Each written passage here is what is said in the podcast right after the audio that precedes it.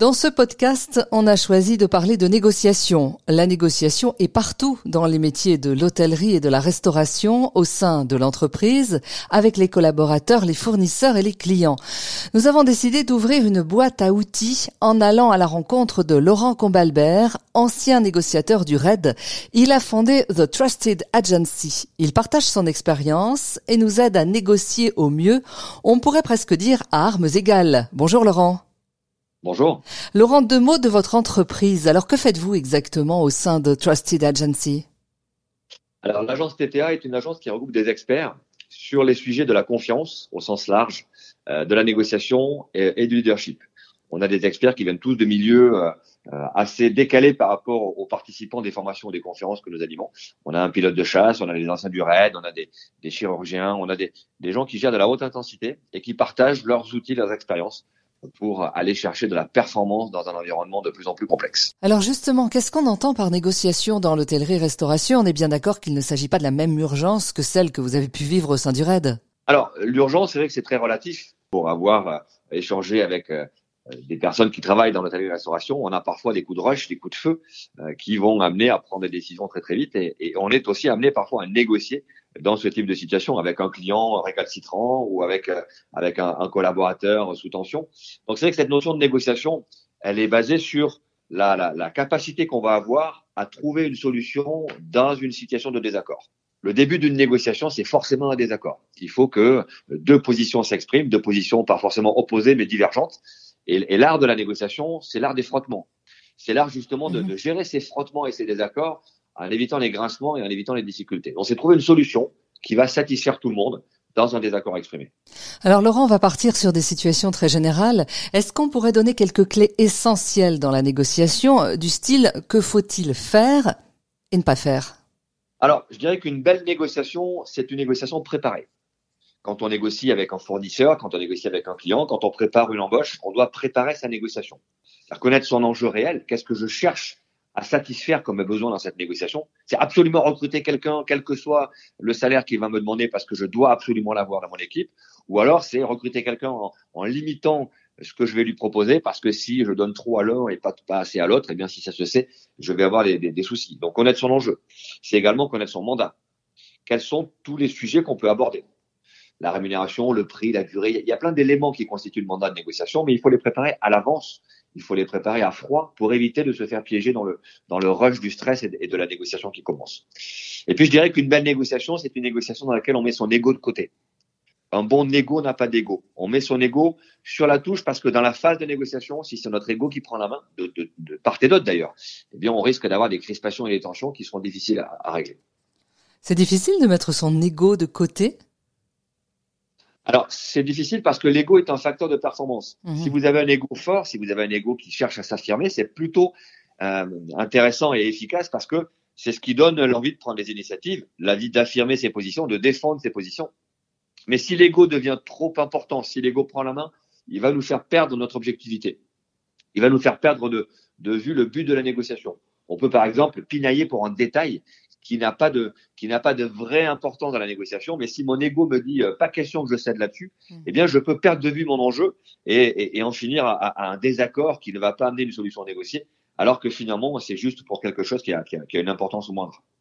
Alors avec son équipe, lorsqu'on est dirigeant d'entreprise, euh, il y a des choses qu'il faut éviter, bien évidemment. Vous allez nous dire lesquelles ou nous donner quelques exemples, mais il faut surtout, euh, Laurent, savoir écouter.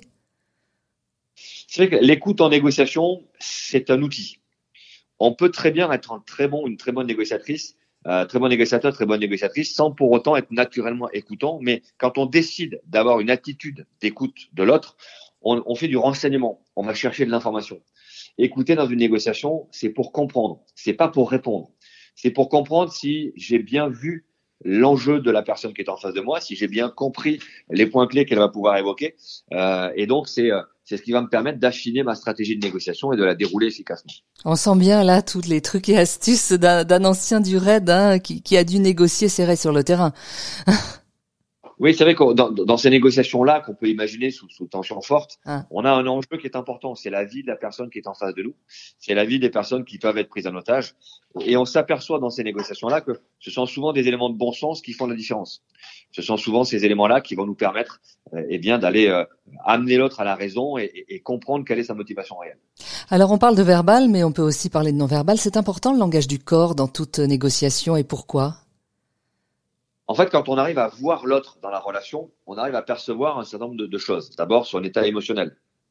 On a des fuites émotionnelles qui s'activent au niveau de notre visage quand on vit une émotion particulière. Et donc, on peut valider le fait qu'on a bien compris l'émotion de la personne qui est en face de nous. Et on peut, par exemple, être empathique en lui faisant comprendre qu'on a bien vu qu'elle était en colère. Un client qui est en colère, si c'est une vraie colère, si c'est légitime pour lui, on doit l'accepter. C'est pas forcément légitime pour nous, mais si lui exprime sa colère parce que il est frustré de quelque chose, parce que il n'a pas été servi dans les temps, parce que euh, il attend depuis 20 minutes qu'on lui trouve une table, évidemment, on doit verbaliser sa colère. Et donc, pour arriver à percevoir cette émotion, le non-verbal est très important. Le non-verbal nous permet aussi de voir les incongruences quelqu'un qui dit qu'il est en colère, mais qui n'a pas de manifestation mmh. émotionnelle de la colère sur son visage. Et donc ça, c'est une fausse colère, et donc c'est une, une tentative de manipulation. C'est comme ça, par exemple, qu'on détecte les menteurs. Alors Laurent, on va prendre quelques exemples concrets de la vie de tous les jours dans les métiers de l'hôtellerie, de la restauration, où la négociation s'impose. Un exemple, je suis restauratrice, restaurateur, et j'ai besoin de faire un prêt à la banque pour développer mon activité, mais mon banquier, disons, est frileux. Alors, comment faire pour le convaincre?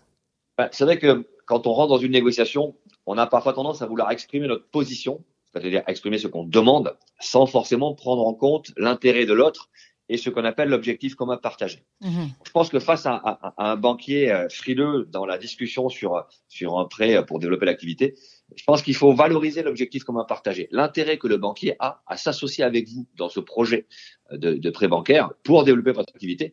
Parce que si c'est votre banquier, il a tout à fait intérêt à ce que votre activité, un, se développe et deux, qu'elle fonctionne. Donc, on, va verbaliser l'objectif commun partagé. Qu'est-ce qu'on va réussir ensemble? Qu'est-ce qu'on va construire ensemble en réussissant cette négociation? Et qu'est-ce qui va nous permettre à la fin euh, d'amener un gain aux, aux, parties prenantes Ça paraît très simple, l'objectif commun partagé. Ça paraît être une évidence, mais c'est la première chose qu'on verbalise pour commencer une négociation.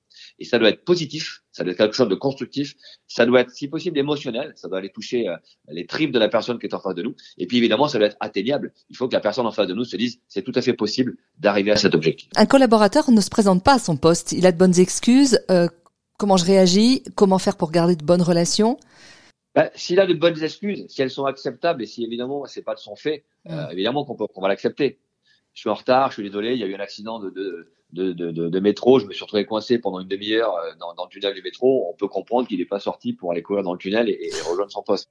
Voilà. Et puis, si ça arrive une fois, c'est des choses qu'on accepte. Ça nous arrive à tous. On a tous eu des impondérables et on s'est tous retrouvés coincés dans ce type de situation. Maintenant, si c'est la quatrième fois euh, qu'il m'annonce la même excuse ou euh, s'il m'annonce une excuse qui n'est pas crédible, euh, ma grand-mère est morte pour la cinquième fois, forcément, euh, là, c'est de la mauvaise foi et on rebascule sur ce qu'on avait tout à l'heure. On lui donne une chance de s'en sortir une fois, mais euh, au bout d'un moment, il faut, faut arrêter d'être pris pour des imbéciles. Donc, un collaborateur qui a une bonne excuse parce qu'il n'est pas à l'heure, évidemment que c'est des choses qui peuvent arriver. Et alors souvent d'ailleurs, quand on, on, lui fait comprendre que voilà, c'est, ça m'embête, ça, ça a mis le service en retard, ça nous a mis en difficulté dès le début, mais c'est pas de votre faute. J'en ai bien conscience. Écoutez, voilà, on fera, on fera en sorte que ça puisse continuer de manière, de manière efficace entre nous. On garde cette relation, on lui donne aussi cette capacité à avoir ce, ce droit à l'erreur ou avoir, ou avoir cette, l'acceptation de certains impondérable. Il faut toujours être sous le contrôle des émotions.